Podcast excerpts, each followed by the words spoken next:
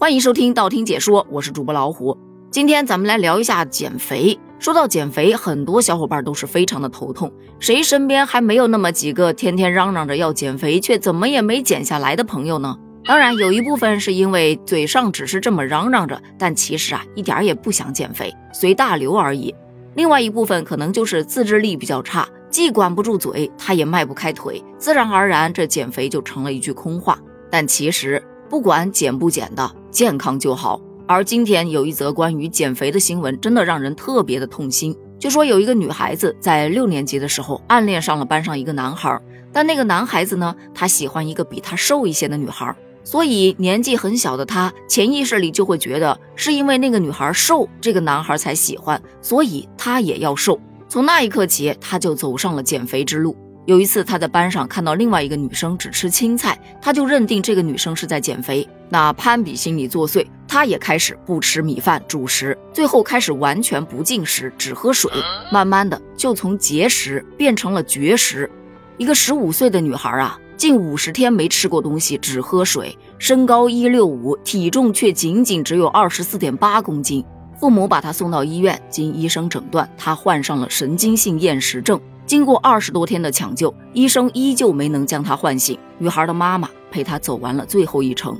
这么一件让人悲痛的事儿，真的是值得大家警醒。比方说，对于减肥的朋友，一定要警惕神经性厌食症。这个病症是指个体通过节食等手段。有意造成并且维持体重明显低于正常标准为特征的进食障碍，其主要特征是以强烈害怕体重增加和发胖为特点的，对体重和体型极度关注，盲目追求苗条，体重显著减轻，常有营养不良、代谢、内分泌紊乱等。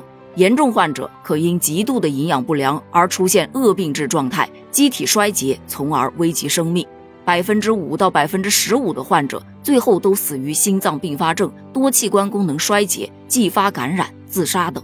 发病的高峰为十三到十四岁、十七到十八岁或二十岁，三十岁之后发病者就比较少见了。所以，作为青少年以及青少年的家长，及时发现问题并且及时就医，真的就很重要了。再说到第二个点，为爱去减肥，真的值得吗？青春期谁还没有点情愫萌动呢？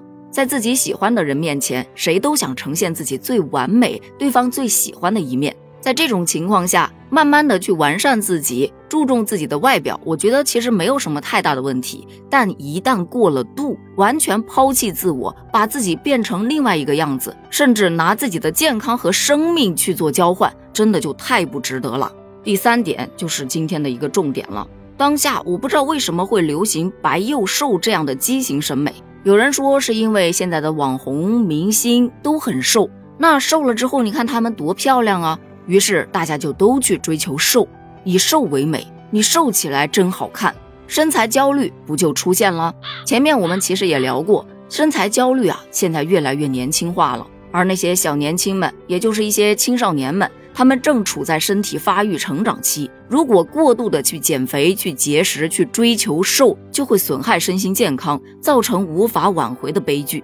而这个现象其实也不仅仅只在于网红明星的引导，还有很多的商家，你知道吗？前段时间我看到一个新闻，说有一个女孩子特别瘦，才八十斤，平时穿衣服都穿 XS 码，也就是最小码，可她最近发现买的裙子啊也是 XS 码。却发现这拉链怎么都拉不上。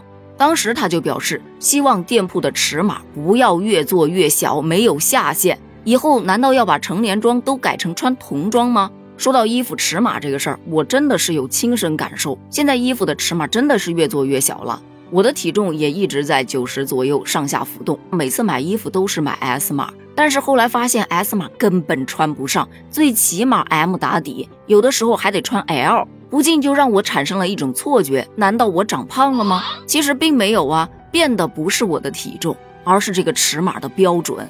所以网上一度也有一个调侃，说衣服不只会在洗衣机里面缩水，它竟然还会在尺码上缩水。但其实你再往深了究，它并不是在尺码上缩水，而是在大众的审美上缩水。美其实有很多种不同的标准，它也应该有很多种不同的风格。而不仅仅只是把瘦作为唯一的标准，甚至把瘦弱作为唯一标准。另外，自信一点儿，不要你觉得，只要我觉得，我觉得自己很美就够了。任尔东西南北风，记住健康就好。那对于这件事，你又是怎么看的呢？欢迎在评论区发表你的观点哦，咱们评论区见。